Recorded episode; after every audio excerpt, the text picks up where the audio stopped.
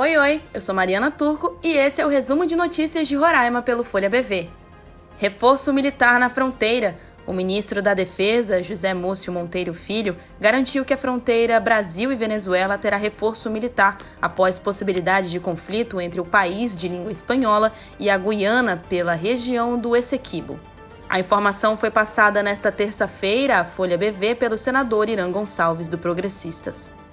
Selo Roraima de qualidade o projeto de lei número 110 de 2023, que cria o selo de qualidade Made in Roraima para identificar, reconhecer e certificar pessoas físicas e jurídicas, produtos e serviços que adotem boas práticas sustentáveis no estado, foi aprovado nesta terça-feira.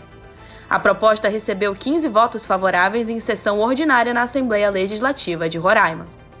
Roraima na Conferência Mundial do Clima. O governador Antônio Denário, do Progressistas, confirmou a participação na 28ª Conferência das Nações Unidas sobre as Mudanças Climáticas de 2023.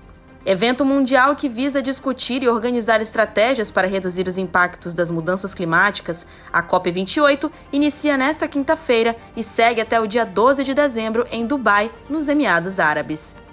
Esses foram os destaques de hoje. Se você quiser ficar por dentro de tudo que é notícia em Roraima, é só acessar folhabv.com.br.